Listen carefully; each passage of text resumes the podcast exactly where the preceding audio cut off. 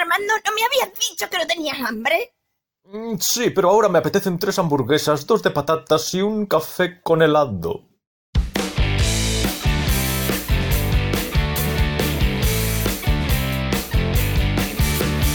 Armando, ¿qué tal?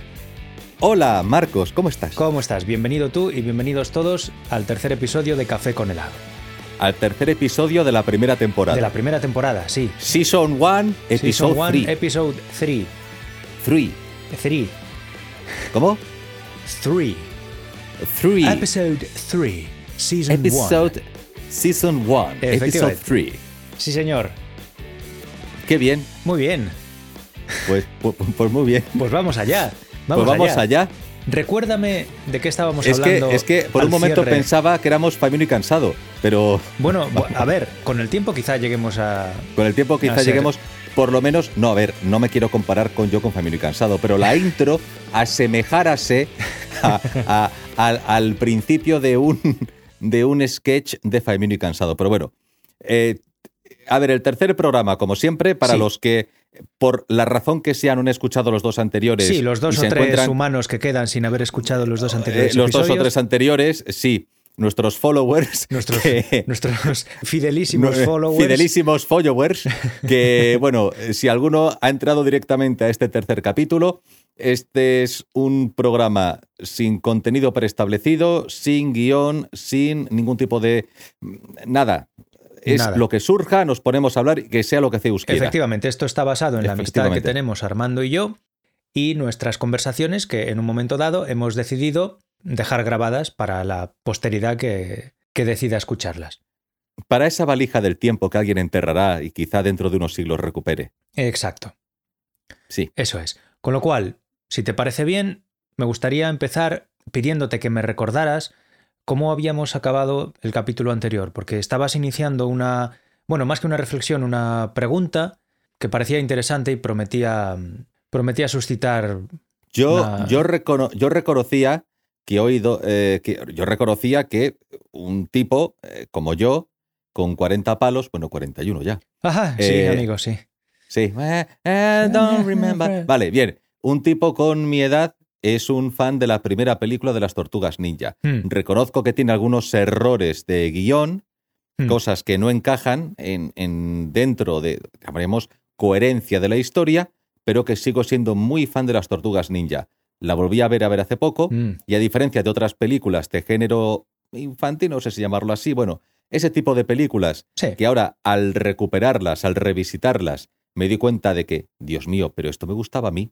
Esta me sigue gustando. Mm. Y la y a- a- eh, a- un poco terminó así el programa, pero recuerdo que la pregunta era, ¿las películas que vemos es que encajan con nuestros sentimientos Mm. o es que las películas que vemos han sido las que han condicionado nuestros Condicionado sentimientos de alguna sentimientos. forma? Bueno, Eso es. yo, a ver, obviamente no soy experto ni en psicología, ni en estética, ni en nada de esto, Igual que yo. pero yo me imagino que habrá una mezcla de las dos cosas. También dependerá de, bueno, del peso que haya tenido el cine en la vida de cada uno. Hay gente para, para sí, hay gente para la que el cine es, es una parte muy importante de su vida, o sea, no conciben la vida sin ver películas, están siempre eh, pensando en cuál es la siguiente película que van a ver, se lo toman muy en serio, ¿no? Y otra Eh, gente para la que es, pues bueno, un eh, pasatiempo pues, eh, que sucede pues, de vez en cuando, pero que tampoco consideran algo constitutivo, no esencialmente constitutivo de su vida.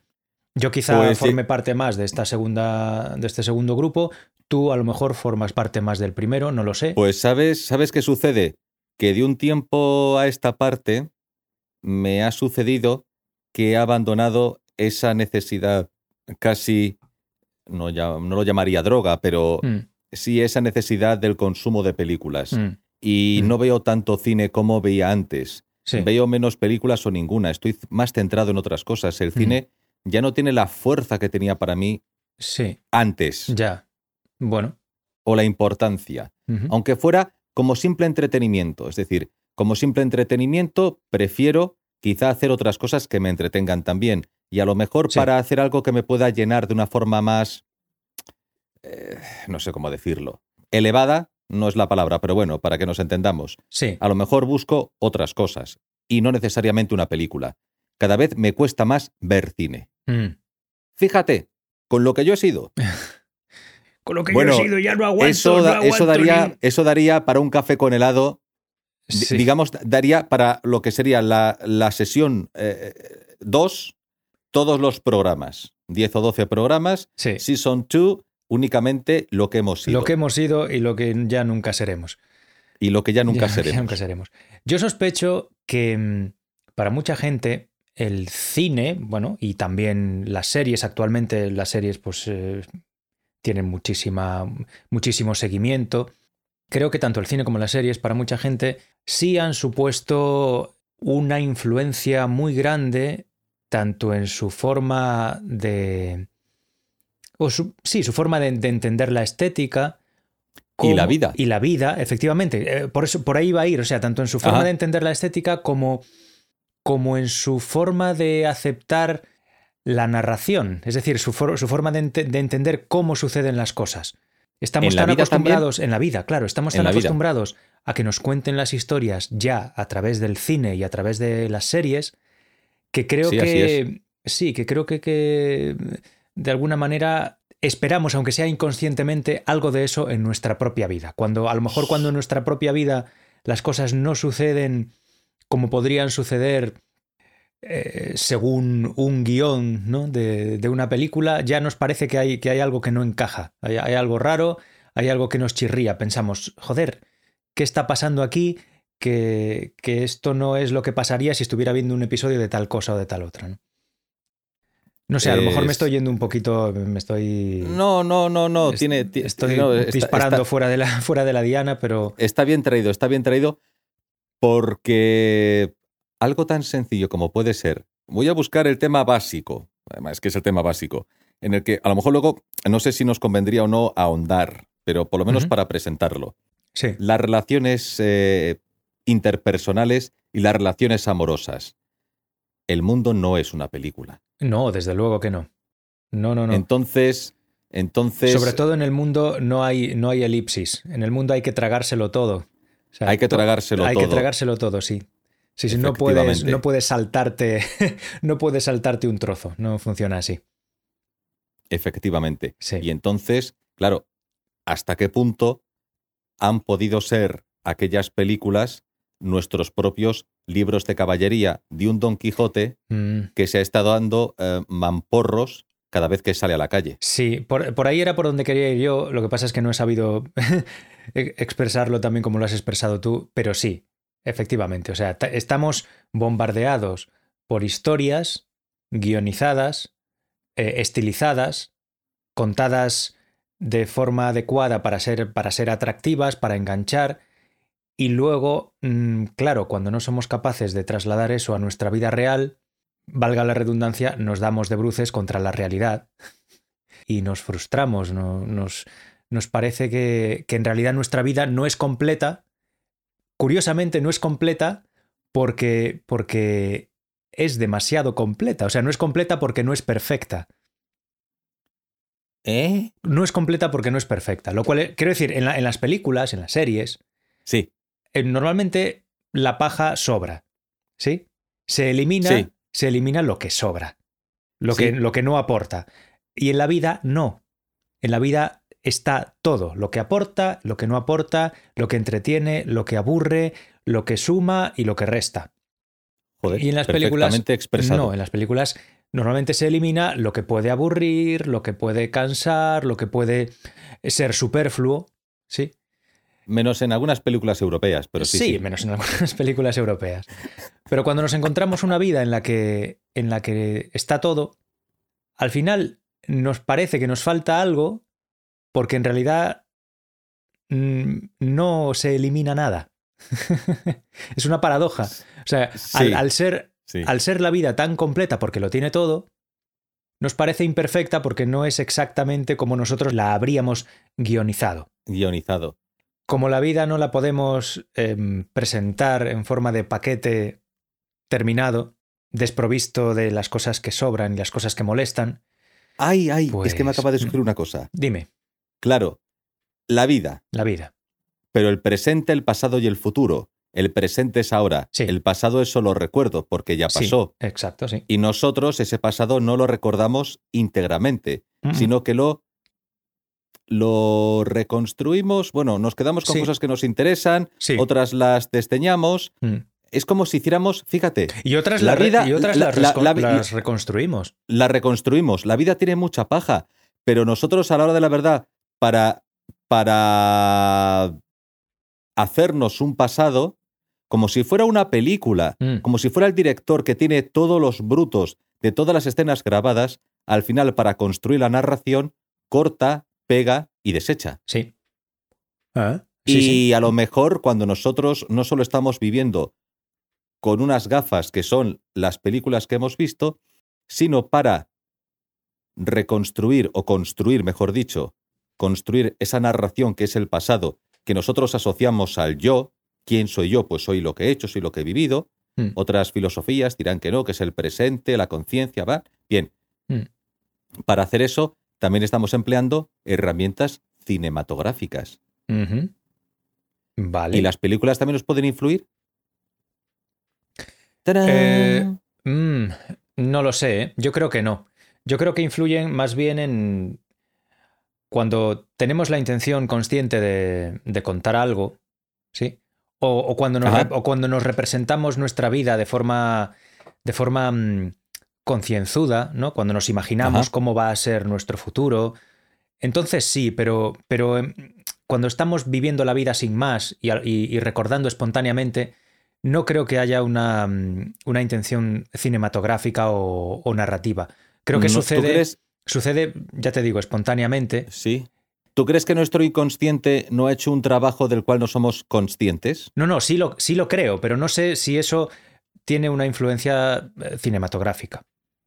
¿Entiendes? Y, o sea, ese ¿tú crees hasta qué punto ese inconsciente no se ha visto influido por las herramientas que le hemos proporcionado Mm. para hacerlo de esa de una determinada manera? No lo sé. No lo sé. Tendría, tendría que haber tenido la experiencia de un humano que hubiera vivido, vivido perdón, anteriormente a, a la existencia del cine. Es decir, tendría que haber experimentado la- la- el proceso mental de un humano, Qué, qué buena, qué buena de un idea. humano de antes de la época del cine y de un humano Claro, contemporáneo a la época del cine, para saber claro. de qué forma su, su- su pensamiento difiere. Claro, es, es lo que. ¿Cómo se llamaba este autor que escribió una obra llamada Homo Videns? No me sale ahora el nombre. Mm, no lo pero sé. de- para saber hasta qué punto la televisión, el cine, incluso la radio, los medios de comunicación de masas modernos han transformado nuestra forma de sentir, de pensar y de ver el mundo. Cuando una persona, cuando para una persona la realidad era la realidad, si no había leído ni un solo libro, Sí. si no había nada, la realidad era eso. Exacto, ya sí. está. Lo, lo que tenía delante. Mm. Sí, sí, sí, sí. No había referencias a películas, a novelas, a prensa, radio, televisión, series, a nada. A nada. Videojuegos. Como no, mucho, es que nada. Como mucho relatos orales. Relatos, Relatos orales, y canciones lo- populares. Canciones populares, lo que Sí. dijese el cura, Sí. los chascarrillos y las historias eh, en era- los mentideros en la plaza y demás, y poco Sí, más. Era, bueno, el otro tipo de narración, claro. El, el cine, supongo que también ha bebido de todo eso, ha tomado elementos de todo eso para conformar su, su propia forma de narrar. Pero entonces, Claro. claro, el, el cine no era algo añadido a ese, a ese bagaje que tenía todo el mundo. Es muy reciente, o sea, en la, Es, es que es muy en- en reciente. la existencia de la humanidad, el cine es nada, es, un- es una gotita. Y salvo las imágenes religiosas en los templos, la posibilidad de, incluso fíjate, algo como una representación, un cuadro.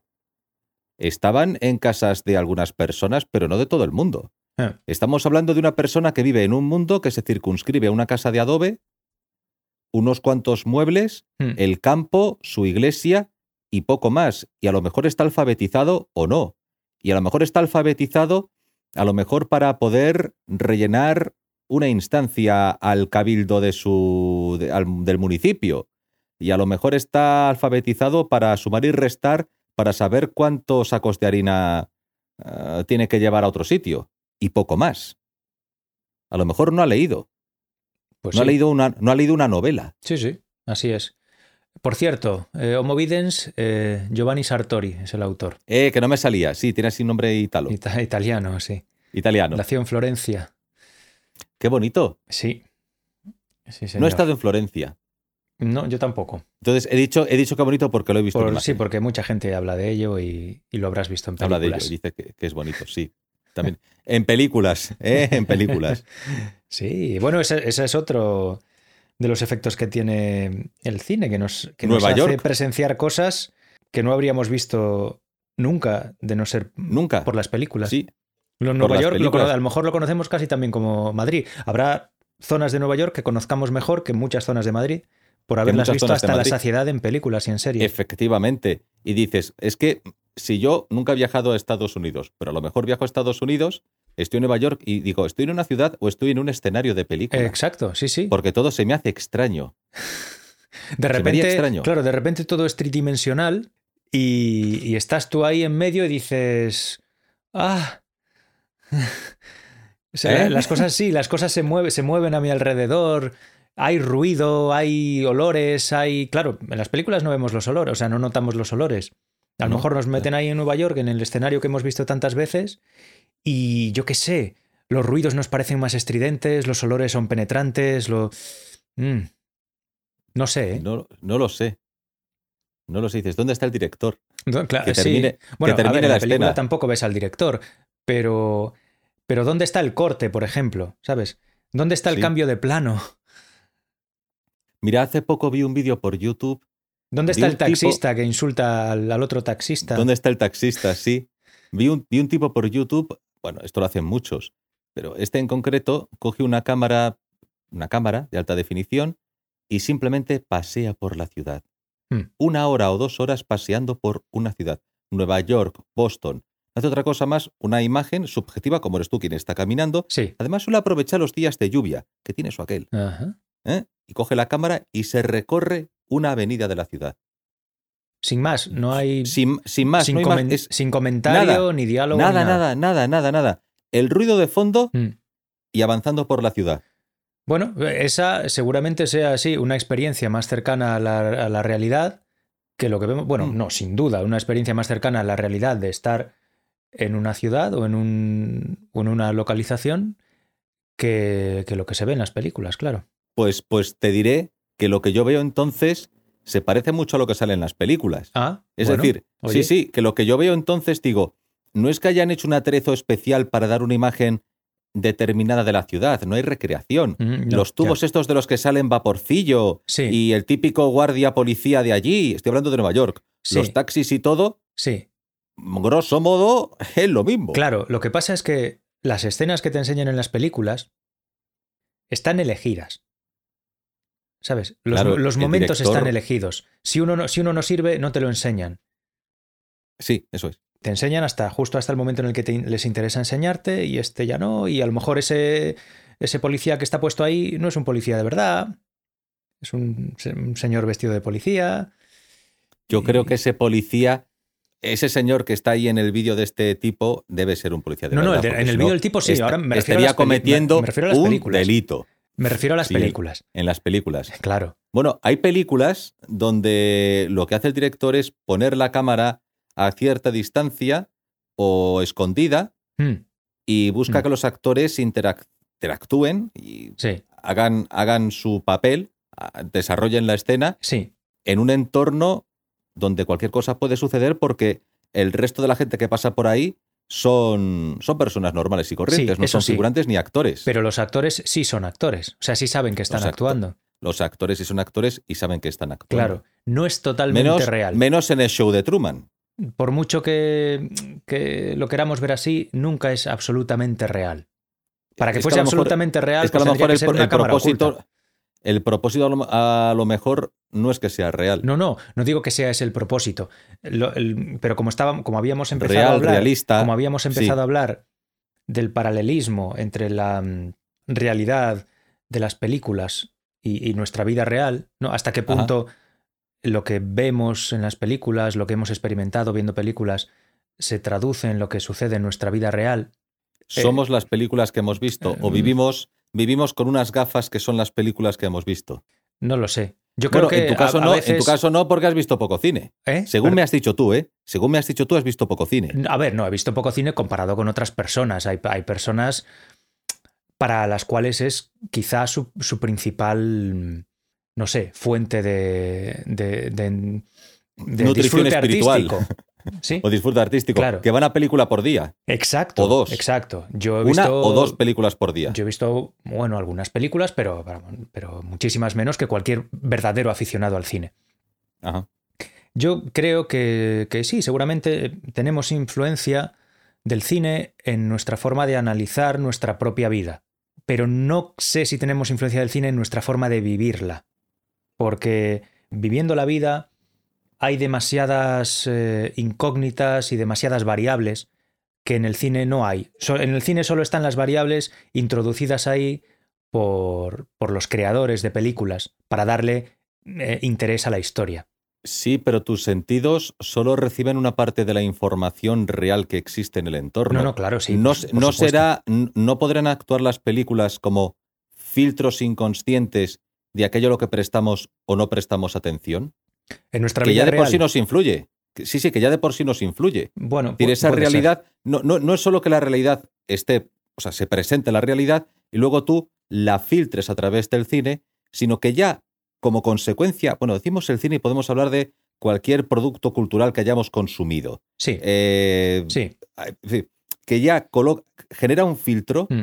que ya hace que la, la cantidad de información y la forma como esa información llega ya a ti, Sí. ya está filtrada, ya está sesgada. ¿Quieres decir que no nos fijamos en las mismas cosas en las que nos fijaríamos si no tuviéramos influencia del cine, por ejemplo?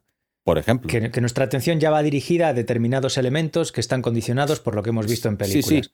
Y, y no es que veamos y seleccionemos de lo que hemos visto, es que directamente o vemos o no vemos, Ya, aunque esté ahí. ya, ya. O sea, es, es como un proceso inconsciente Sí, que está marcado ahí por, por lo que hemos visto antes en, en los productos que hemos consumido. eso es. Pues puede ser, Pues puede ser. puede ser. ¿Quién sabe? ¿Quién sabe? Caray, Armando. ¿Qué? Pues mira, nada, que, que, no, que, que me lo he pasado bien hablando de esto contigo en este episodio. ¿Pero se ha acabado ya? No, podemos seguir. No. Podemos seguir. ¿Podemos cambiar de tema o lo dejamos? Podemos cambiar de tema. Pues si quieres cambiamos de tema. Si quieres cambiamos, Cambiamos de tema. Sí, Es que, eh, eh, a ver, estamos hablando del cine o hemos hablado de cine. eh, ese tema que es que una vez yo creo que lo comenté, lo he llegado a comentar contigo, el tema de la, de la música, la estética Sí. y el valor de lo ritual. sí, hablamos, eh, bueno, en uno de los intentos de, de episodio hablamos de eso. Podemos, podemos avanzar ese tema en este capítulo y luego em, extenderlo en, en el capítulo siguiente. Sí, porque ahora en caliente no quiero que se me vaya. Vale,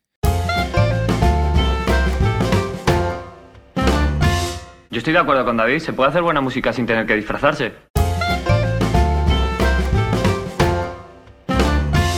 A ver, música, estética, ritual. sí, Este es el tema. a ver, Te recuerdo una pe- escena de una película que se llama Sufre mamón de los hombres que. Ya sé Madre que dices, mía. pero ¿de qué está hablando este tío? sí, empezamos Pero bien. Empezamos A ver, bien. sé, que, sé de La- qué película me hablas, ¿vale? Sí, Pero- para tocar los hombres que en la película, que se supone que es un- una biografía de los hombres que, Sí. de sus orígenes y Cuando, demás, cuando cuando, todavía casi no eran ni hombres. todavía no eran casi la ni peli es de hombres, hace muchos años, es de los eran, 80, ¿no? eran, eran los adolescentes que, pues los, es. adoles- los adolescentes que se ponían chupas de cuero, chapas y demás y tal, para tocar. Y entonces un día se reúnen para tocar, aparece así en la escena de la película, y dicen, oye, mira, pasamos ya de colocarnos todo esto porque perdemos mucho tiempo, tenemos que grabar, ¿vale? Sí. Tenemos vida y tal. Sí. Y, y dice uno, es que para hacer buena música no hace falta disfrazarse. Mm, Dijo uno de los componentes sí, de los hombres que, vale. sí. Hombre, a ver. Esto, que, que- que quede claro que no es nada contra ellos. Uso la escena Sí, porque es que me, me sirve de pie, es perfecta para el tema que- del que vamos a hablar. perfecta. O sea, ellos, ellos sostienen, y además la forma que tienen de aparecer en público es una prueba de ello, que no hace falta disfrazarse. Para hacer buena o mala música depende de la opinión que tenga cada uno del grupo, y yo ahí no me meto. Hmm, ni quiero decir absolutamente nada. No, no, claro. Entonces, entonces dice, para hacer buena música no hace falta disfrazarse. Mm, Y la pregunta es, Sí. hombre, que la música salga buena o mala, quizá no tiene que ver con el disfraz, pero la totalidad de lo que uno consume cuando consume un grupo o una banda sí, está influido también por la estética. sí. ¿Es un valor A ver. o es algo que debería ser ignorado? Ya, bueno, uf, hay, hay tres partes. En primer lugar, la afirmación esa me parece una obviedad, o sea, es evidente que para hacer buena música no hace falta disfrazarse. No. O sea, por, por pura lógica, eso es verdad. ¿Vale? Porque son, son cosas totalmente independientes. El disfraz de la, de la habilidad musical son cosas objetivamente independientes. Eso De es. eso no hay ninguna duda. Luego está la, la pregunta de si, de si el disfraz, por así decirlo, ¿no? la, la estética, influye en la experiencia total de la persona que consume música. Que consume a la banda. Al, al grupo, sí, No- vale. No, la, no, no, no la música, No la sino música, que sí, consume, claro. consume la banda como producto. Claro. A ver, pues creo que dependerá. Creo que no todas las personas eh, tendrán eh, la misma experiencia. Es decir, habrá, supongo que habrá personas para las que em, el consumo de música sea una experiencia no meramente musical y, que, y que el grado de disfrute dependa también de todo lo accesorio a la música y personas para las que eso no tenga ninguna importancia, sea tan secundario que, que- que, eh, podrían estar vestidos de esta manera o de cualquier otra y, y su experiencia sería exactamente la misma. Ajá. Y luego está la tercera cuestión de si mm, la estética es un valor en sí. Sa- Es Eh, decir, creo que, son, creo que son temas distintos, el que influye en la experiencia y el que sea un valor en sí. Creo que, que es la- posible, sí. creo que es posible que la estética influya en la experiencia total sin llegar a ser un valor en sí. Puede tener influencia en la experiencia, pero puede que esa influencia que tiene en la experiencia no se considere un valor, no se considere algo que añade algo positivo a la experiencia. a la ¿Sabes, ¿Sabes por dónde experiencia voy? musical. Sí, pero claro, y, y me da pie al siguiente comentario. Em, claro, depende de cómo valores la estética. Es decir, al final, si la estética eh, se considera algo superfluo porque la música debería ser de por sí suficiente, Sí, la música es una forma de arte, sí. ¿por qué tienes que mezclar la música con una determinada estética? Mm. Pero si una persona entiende que cuando tú consumes a la banda, no solo consumes la música, sino que consumes la estética y esa estética tiene algo simbólico que además forma parte de un ritual, ese ritual al final, digamos que potencia Sí, el valor de la música. Lo potencia y eso no significa que tenga que ser algo malo porque la música no sea suficiente y necesite de la estética para alcanzar un mayor valor. Dependerá de la banda y sobre todo dependerá de la impresión que cada uno tenga a la hora de consumir esa banda o consumir esa música. sí, de la impresión y también de la expectativa. Es decir, yo puedo acercarme a un grupo musical o a un artista con la simple intención de eh, disfrutar de música y punto. Y punto. Yo puedo llegar a un artista con la intención de disfrutar de un espectáculo teatral completo, donde, donde haya música, donde haya estética, donde haya un texto sugerente. O simplemente en un concierto luces, eh, vapor, niebla y fuegos de artificio. Claro. A lo que yo voy es dos cosas. Una cosa que iba a decir antes y es que es posible que alguien considere que lo que aporta la estética o, o incluso el ritual, pero bueno, por centrarme en la estética, que creo que es lo quizá lo más superfluo para, desde mi punto de vista. Es- bueno, es para posible- mí a lo mejor no porque Sí. está asociado a un ritual. Ya, por, por eso, bueno, tú, tú y yo creo que no, no tenemos Vale. la misma perspectiva de- de- de este tema. Sí. Yo no estoy diciendo que yo piense así, pero creo que alguien podría llegar a pensar que lo que aporta la estética a la experiencia total de disfrute de la música es algo negativo. ¿Sabes? Es un añadido que no favorece a la verdadera experiencia Que es la de música. que es la música. Claro. Lo entiendo. Y también puede llegar a. puede eh, haber alguien que piense que, salvo que lo que se aporta sea algo ostensiblemente pernicioso u ostensiblemente antiestético o antiartístico, que todo lo que se añada a la experiencia de la música, pues simplemente es más eh, disfrute añadido a, a la experiencia en cuestión. Y eso Quiero nos decir, no, no sí. le resta nada a la música, ¿sabes? No es, no es na- nada que, que- que vaya en detrimento de la música, sino que simplemente estás añadiendo más elementos de los que también puedes disfrutar. Pero mi punto de, Claro. vista, mi punto de vista es que la música en sí es independiente de lo que haya alrededor de ella. de lo que hay alrededor. Sí, o sea, Vale. yo no creo que se deba, o bueno, que se deba, uff, madre mía. Creo que si alguien tiene una percepción distinta de la música, de la música en sí, ¿vale? Por, por influencia del elemento de ritual que haya a- alrededor de la música, Estético Es- ritual en torno sí, al acto de tocar eso es, música. Eso es. Si alguien tiene una percepción realmente distinta de la música, del elemento musical, por culpa de eso, es que no Bueno, está por culpa- prestando. por culpa- No, bueno, eh, por causa de. ¿Sabes? Por- Bueno, por causa, por causa de eso, Sí. creo que no está prestando verdadera, verdadera atención a la música. Claro, porque aquí tú lo que estás haciendo es establecer una clara diferencia entre el sonido Sí, y, la, y la imagen, Sí. vamos a decirlo así. exacto, sí. Y entonces Creo que hay una clarísima el sonido diferencia. tiene que tener un valor por dicho, a ver, dicho de otra manera. Los artistas, eh, fulanito es artista. Sí. Entonces, como es artista, hace algo artístico, es como un bailarín. ¿no? Y y un bailarín al que acompaña una música. Tú no puedes Sí. separar la música que baila el bailarín con el hecho de que el bailarín está bailando y tienes que verlo bailar. Y entonces la, la industria te coloca delante de las narices a un artista Sí, que canta, baila, hace esto, hace lo otro. Sí. Y es artista. sí. Y tú parece que estableces una... Eso tiene un elemento visual evidente. Sí. Porque es inseparable. El vídeo musical y otra serie de elementos. Dices, no, no. Es la música pura y dura, que sería separ eh, o debería estar separada de. O sea, para considerar que una persona es artista musical, Sí, lo que tiene que hacer es hacer música. sí. Y lo otro es un artista de variedades. Un O artista teatral. o teatral Sí, que incluye en una representación, nunca mejor dicho, el elemento música o el elemento canción, Mm. pero que es un todo uno y además no, no se puede separar porque entonces cada uno de los elementos separados de por sí no tendría ningún valor. Supongo que es esa la diferencia, no lo sé. Vamos no lo sé. tiros. una- puede, pueden tener valor. eh, Intento, poner, intento individualmente, meterme, es que intento meterme en tu individualmente. cabeza. A mí la vamos a ver, independientemente de cómo sea el conjunto de, de todos esos elementos, de cuál sea la- el, el efecto del conjunto de todos esos elementos, yo puedo considerar que el elemento musical tiene valor artístico por sí solo o no. Puede tenerlo o no. Puede ser que, que, que- que necesite todo lo demás para que haya un conjunto artístico.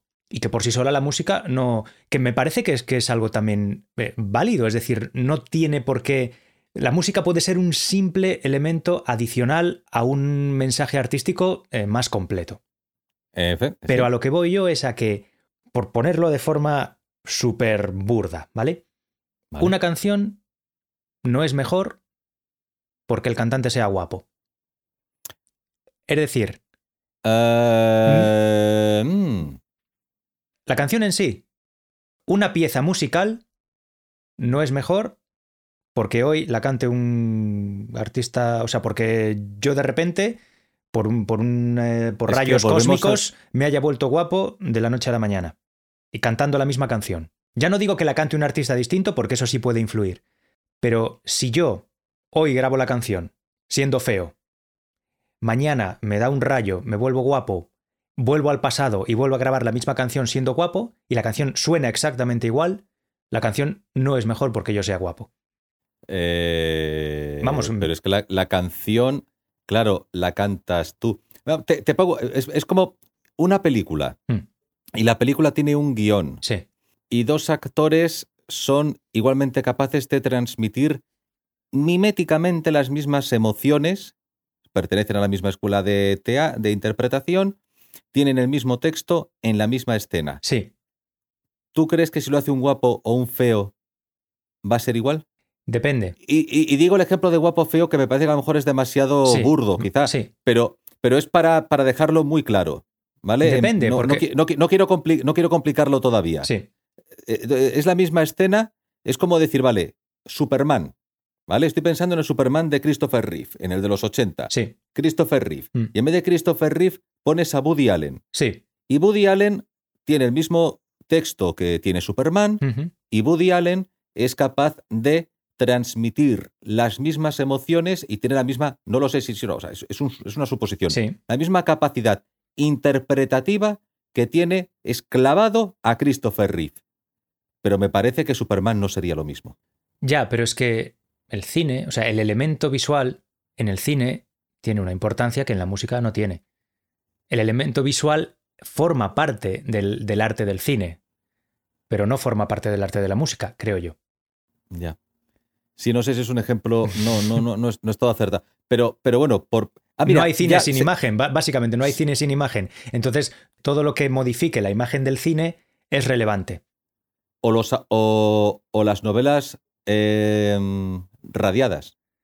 Las novelas Sí. que se hacían antiguamente, Mm, que son novelas que no hay imagen eh, sí. y es solo novela radiofónica. Ahí da igual que el actor sea feo o guapo, sí o no. Importa la voz La voz, claro, sí. Por- Porque, porque es un medio auditivo. auditiva. Claro, por- claro que importa la voz, porque forma parte del arte del audiorelato. La voz Claro. forma parte de eso. Pero, claro, pero la imagen no forma parte de la música, porque la música es algo puramente auditivo. Y estoy pensando en el teatro o en la ópera. Eh, Ya no es, no es hace- lo mismo. La ópera y el teatro tienen un elemento visual importante. Entonces no hace- solo es importante la música en eso. Pero hace, hace poco, hace poco, recuerdo que fui con mi chica a ver una obra de Lope de Vega.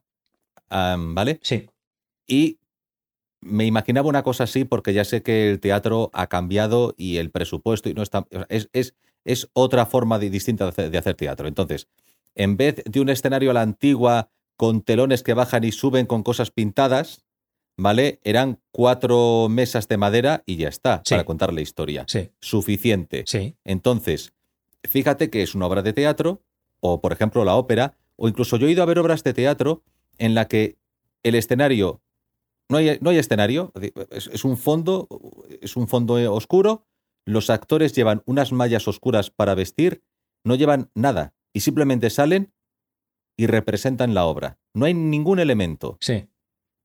Y es algo visual. No hay elemento visual, pero tú estás viendo a los actores. Sí, En la ópera lo Mm. mismo, prescinden de ese tipo de atrezos o de ese tipo de decorados como antiguamente sí se hacía, lo cual tiene sentido porque para eso está el cine. sí. Es decir, ya Sí. no tiene sentido ir a ver y que el presupuesto se pierda en que de repente aparezca un barco o sí, a lo mejor. Un... Conozco a una persona que fue a ver un espectáculo de marionetas Sí, y el espectáculo era la antigua, con decorados y le pareció maravilloso, y fuegos artificiales y demás, y le pareció maravilloso. Tú imagínate unas marionetas sobre un fondo oscuro que no van, no llevan nada, y Mm. solamente sale la marioneta. También podría funcionar. claro. Sí, no. Yo no es digo- que- Claro, yo no digo que, la- que el- que lo visual, que el elemento visual tenga que tener una forma concreta para tener un efecto deseado o un efecto valioso. Lo que digo es que para que una pieza musical pueda ser considerada una pieza musical con valor artístico, tiene que poder escucharse sin más, sin ningún otro aderezo. Porque entonces, o sea, si, si, es, si precisa de otro aderezo para tener valor, entonces ya no es una, una simple pieza musical, es otra cosa acompañada de música. ¿Sí? eh, eh, a ver, voy a, voy a, bu- vamos a intentar. Es que estamos. por poner un va- ejemplo, va- por poner un ejemplo, Ejemplo. Si, yo, si yo escucho a Alice Cooper, sin haberlo visto nunca, me ponen un disco de Alice Cooper, ¿Vale? Frankenstein. imagínate... Time. Eso. Imagínate que me ponen un disco de Alice Cooper sin enseñarme ninguna foto de Alice Cooper, sin hablarme de la historia de Alice Cooper, sin, sin contarme nada del, del- del- de la experiencia que supone ver a Alice Cooper, ¿vale? Ajá. Me ponen un disco y yo creo que es una mierda. ¿Vale? Ajá. Yo luego puedo ver a Alice Cooper en directo y, y disfrutar muchísimo, a lo mejor, ¿vale? Por el espectáculo que monta. O ver, una, O- o- o ver una entrevista con Alice Cooper y pensar que es un tío súper interesante por la forma de pensar que tiene. ¿Vale? Pero, Pero, yo, decir que pero yo no voy a decir que Alice Cooper es buen músico. Diré otra cosa, que es buen dirás, actor. Alice, Alice Cooper mola, pero su música no. Exacto. Eso es. Es posible. Simplemente él, su teatro, lo acompaña de música. Y es una parte, eh, pues eso, un elemento más de su obra de teatro. O de su, o de Yo- su personaje. Yo creo que en Alice Cooper, aunque la estética ha tenido mucho valor, la parte musical también tiene mucho peso. No es lo que estoy negando porque yo no, Ali- no Alice- conozco, a- no eh, conozco en la todos los Alice casos siempre, siempre ocurre lo mismo. Hay unos grupos que en los 70 son de una forma y en los 80 son de otra forma. Y cuando uno solo tiene la referencia de los 80, se piensa que ese artista o grupo no da más de sí. Sí, claro, por y, hay supuesto. que ir un, y hay que ir un poco atrás en el tiempo para ver lo que hacía ese artista. Sí, sí. Sí, sí, Digamos, la, es- comple- la com- la complejidad de su música y la riqueza de su música, estética aparte. Por supuesto, pero eso no tiene que ver con, lo- con- con mi argumento. Yo he, escogi- he escogido Ah, a Alice Cooper. He escogido a Es Alice Cooper. estoy defendiendo, es que estoy defendiendo públicamente a Alice Claro, me parece estupendo. Yo no conozco lo suficiente a Alice Cooper como para emitir un juicio sobre su música, ¿vale? He elegido a Alice Cooper porque es un artista con un elemento visual y de ritual muy poderoso. Sí, Sí, y, y al que él mismo le da muchísima importancia en su, en su actuación. Sí, Claro. no podría salir en Bermudas. Lo que, lo que quiero decir es que si a mí la música de este artista me pareciese mala, me daría igual la cantidad de parafernalia que le pusiera alrededor, ¿sí? Porque nunca llegaría a me- podría llegarme a gustar el teatro, pero no llegaría a gustar, no llegaría a afirmar que su música me parece buena. Vale, voy a poner el ejemplo de Lady Gaga. Por ejemplo, es otro Vamos ejemplo. Mira, voy a poner el ejemplo. Entonces, eh, yo, nunca yo nunca he visto a Lady Gaga, Sí. ¿vale? Y es. No, no, no, no es por donde quiero empezar. Una persona, una vez que ha visto el vídeo más la canción, o la ha visto a ella más la canción, ¿lo puede disociar? Puede ser que no. Y, si, y- y si lo asume como un todo, Sí, ¿es algo malo que se complementen mutuamente en un artista Mm. la parte artista? Sí. A lo mejor dirán, no, músico no artista, vale, Mm. por esta diferencia que hemos hecho antes. En un artista, la parte musical y la parte visual. Vale, es posible que no. Eso te lo reconozco. Es posible que si tú ya de entrada percibes el conjunto, no seas capaz de disociar un elemento de otro. Es posible. Y cuando, te parezca... cuando te enamoras de la cantante. También, también, sí. Puede ser, pero yo quiero creer que yo sí soy capaz. Pues tienes un poder que quizá yo no tenga. Pero, ¿en serio a ti, o sea, te... Bueno, no, no, es que fíjate, también me pasa. al Es que voy a ponerme en, el- en la otra situación. Artistas de quienes nunca he visto un vídeo, Sí, ¿vale? Artistas que solo he escuchado la canción y me, han y me ha gustado la canción, sí. y cuando les veo a ellos me parecen gilipollas y me caen mal. Claro, pero deja de gustarte la canción por eso. Buena pregunta. La canción me sigue A gustando. lo mejor te puede, te puede apetecer menos escucharla porque, porque crees que esa persona en concreto no merece que nadie le haga caso a su, a su trabajo. No, A mí me no me pasa representa. eso. A mí me pasa eso, ¿vale? A mí me ha pasado. Me ha pasado con artistas que me encantaban, ¿no? Y que al conocer alguna faceta de, de su vida personal o, de, su- o de su- incluso de su vida pública, he pensado, Sexual menudos, o... lo que sea, lo que sea, menudos cretinos, o sea, no, no merecen que, que- que- que vuelva a dedicar un minuto de mi vida a, a escuchar su música. Pero claro, Uf. hostia, eh, Ah, si, si es que escucho la, si fija- escucho la tú música, no puedo negar que me parece una obra de arte. Pero ya, pero ya no es lo mismo. Sí es lo mismo. Es lo Sí mismo. es lo mismo. O sea, es el, el disfrute que, que obtengo al escuchar la música es el mismo. Pero a lo mejor ya no me apetece ir a conciertos, o ya no me apetece comprar discos para no financiarlos, o, o no me apetece tanto escuchar la música, no porque no me guste la música, sino porque. ah, porque se me mete en la cabeza el, el- el- lo, lo capullo que es el- tío que la ha compuesto.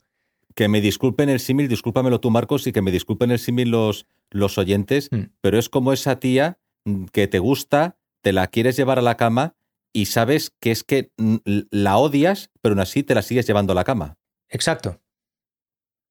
Sí, O sea, di- dices, quiero salir de este círculo vicioso. todo O sea, no, depende. no- no de- quiero, no quiero volver a ver a esta tía odiosa, Ya. pero te llama, vas a su casa y acabáis haciéndolo otra vez. Sí, todo depende de, no sé, ¿para qué, ¿para qué escuchas música tú? O sea, si tú escuchas música, Esa, claro, efectivamente. si tú escuchas música para notar una conexión espiritual con el artista, entonces, claro, no es suficiente que la música sea buena. te tiene que caer bien el artista, te tiene que parecer eh, atractivo de mirar, a lo mejor. ¿No? No lo sé. Bueno, Puede ser que no, eso es secundario, creo a ver, yo, pero. es que por ejemplo, Doro Pech, ¿No te parece Vale. atractiva? joder, está. O sea, está muy bien. Hmm. Doro Pech. Cuando yo veo un vídeo de Doro Pech, estoy viendo un vídeo de un estilo de música eh, que me, por lo menos lo que ella hace, me gusta escucharlo. Sí. Y te digo una cosa, a lo mejor hay canciones que sí, otras que no. No soy un verdadero fan, ¿vale? Pero, pero disfruto viéndolo. Es como, no sé cómo te digo, es como la comida, un plato más elaborado o un plato menos elaborado. Pero más o menos, quiero decir, uno puede escuchar algo por la cuestión netamente musical y otro puede escuchar algo para consumirlo porque es un producto, un digestivo, una cosa agradable de escuchar o tal, que mezcla estética y música y decir, oye, es que esto me mola. Y es todo, me mola, me mola, y a lo, y, y a lo mejor es que ahí yo creo que es donde tú y yo no No, encajamos. por- pero precisamente porque has utilizado la palabra escuchar. ¿Sabes? Es decir, yo, si escucho algo, es por, por cómo suena ese algo. Otra cosa es que, Eh, que- es que que- me es ponga a ver un, un vídeo a mí musical a mí- o que acuda a un concierto. Pero para mí, A mí, las escuchar... canciones, a mí las canciones de Warlock, hay canciones de Warlock que me gustan mucho. Pero, me, pero yo, claro, no sé, no estoy seguro. Yo creo que si escuchase las canciones de Warlock y no supiese quién es Toropech, yo creo que también me gustaría. Claro, ¿cómo no te va a gustar? Eh, Pero no me, no me gustan todas, pero hay, no, y, y hay algunas que simplemente, oye, me gustan y, y son canciones. Es que veo los vídeos musicales y el público que está en el vídeo musical son niñatos de 14, 15 años con brazaletes de tachuela. Digo, coño, pues me gusta la canción. A mis 40 y me sigue gustando.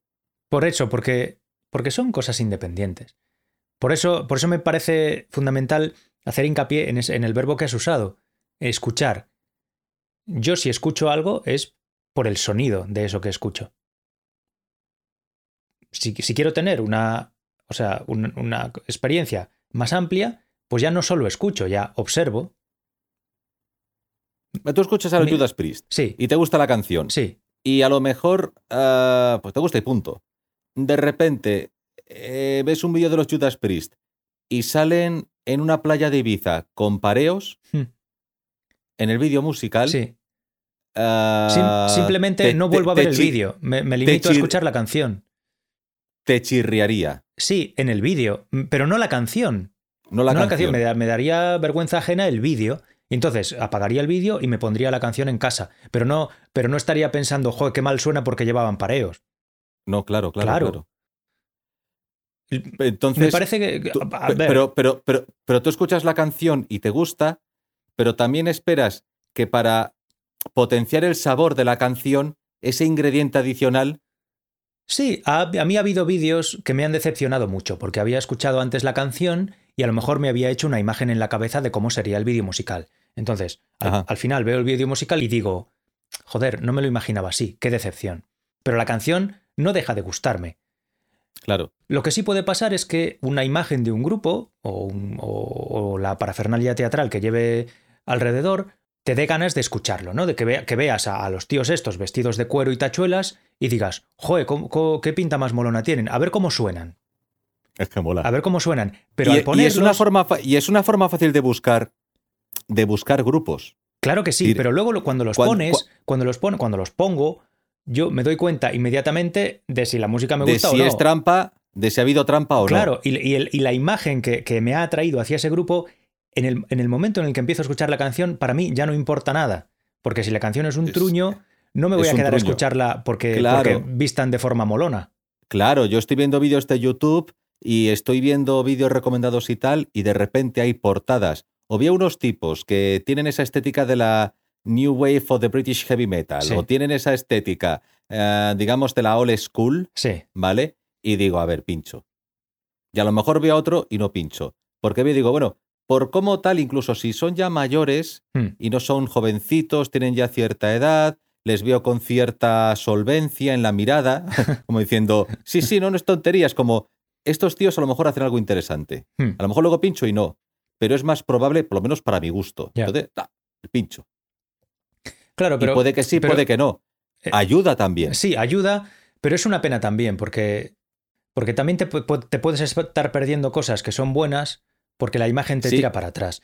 Eh, Sí. Yo hay, hay, hay muchísimas, Lo muchísimos sí. grupos, muchísimos Puede artistas ser. que si solo me fiara de la imagen, es que no, no les darían una oportunidad nunca. Y pienso, con esta música, a este artista le perdono la pinta que tiene y a este otro artista no le perdono la pinta que tiene. No le perdonas la pinta ¿Sabes? que tiene, claro. Sí. La pinta, las poses o incluso cierta forma de, de presentarse en el escenario que para otro te parecería hortera, dices, se lo perdono bueno, todo. eso- y eso porque, también, es que, eh, porque es que toca como Los Ángeles. Y volvemos a, a lo que hablamos en el episodio anterior.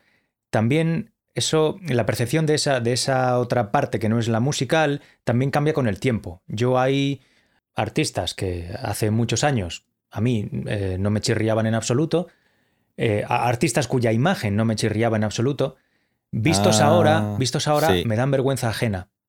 Sí, te entiendo perfectamente. Pero la música me sigue gustando. Pero la música te sigue molando. Claro, con lo cual, ¿qué hago? Pues, pues no pongo vídeos de ellos y me pongo solo la música y ya está. Y disfruto Mira. exactamente igual que la primera vez que los escuché. Simplemente no puedo verlos. No influye, Sí. en mi caso, creo que no influye la imagen en mi disfrute de la música, ni para bien ni para mal. Ajá. Y he tenido Sí, sí. ejemplos de los dos casos. O sea, te- te- he tenido eh, experiencias con artistas que me parecían más eh, vistosos de lo, de lo que merecía su música y artistas que me parecía que no estaban visualmente a la altura de su música. Y creo que mi, eh, Curioso. mi- que mi experiencia de la música no variaba en ninguno de los dos casos. Mm. Que a lo mejor me equivoco, ¿eh? a lo mejor no estoy siendo imparcial conmigo mismo. Y eso, y eso también puede pasar con una canción. Hay una canción que dices, qué pena que esta canción no la haya tocado otro grupo porque lo hubiera elevado a los altares. O al revés, que digas, mira, es que por muy grupo que seas, esta canción, mm, me da igual que me la cantes tú, archiconocidísimo Sí, grupo no, claro, tal, claro, pero eso ya porque, es- pie- porque pienso, eh, Claro, pero eso ya sí que es un tema meramente musical. musical. Claro. Sí, sí, no se me ha venido Es a un la grupo, cabeza claro. también. Un grupo te gusta muchísimo y de repente hace una canción truño y dices, joder, macho, Es que no, no puedo salvarlo. no puedo salvar, por mucho, claro, por mucho que, que me, que me guste este grupo, no puedo salvar No esta voy a salvarlo. Y al revés, hay artistas que te repatean y de repente sacan una canción que dices, joder, macho, Joder, ¿por qué, pedazo de canción, ¿por qué, no madre la, por mía. qué no la ha hecho este, este grupo en vez de la mierda que han hecho? Esta idea así, ¿por qué no la ha hecho fulanito Sí. o con este, o este con esta voz o este guitarrista que esto hubiera sido, vamos, Pero ¿sabes, eh, ¿sabes por qué creo que pasa eso? Porque los humanos... no podemos ser doctores Frankenstein. A mí me gustaría ser un doctor Frankenstein y mezclarlo todo. Los humanos tenemos un sentimiento, tenemos un sentimiento tribal muy acusado, ¿vale? sí, El ser humano es un ser tribal. Entonces, supuesto. entonces queremos tener ahí como un, como un núcleo del que no nos veamos obligados a salir nunca. mi Entonces, compañero de caza no me puede fallar. mi compañero de caza no me puede fallar, efectivamente. Y el del otro y el de la otra tribu tiene que ser un manta y un desgraciado. Y cuando tu compañero Sí. de caza resulta que la caga y el, y el de la otra tribu hace algo encomiable, dices, me cago en la puta, ya podía Me ese formar puta". parte de mi tribu y... sí, Sí. Es así. es así. Nos jode reconocer las virtudes de los que no pertenecen a nuestra tribu Puede ser. y, y reconocer los fallos de los que sí pertenecen a nuestra tribu. Puede ser también. Bueno, pues eh, si te parece... Pues me vamos a hacer una, vamos a hacer una hora de grabación. Sí, una hora. Sí. Sí, señor, no está mal. Podemos cortar por si acaso porque estamos a punto de llegar a la hora y lo mismo se me Sí. destruye lo que he Sí, grabado. sí, sí, sí. Cortemos Vale. ahora. Venga, hasta la próxima, Hasta la Marcos. próxima. Ha sido un placer como siempre. Hasta la próxima. Nos vemos o nos Adiós. oímos. Chao. Chao.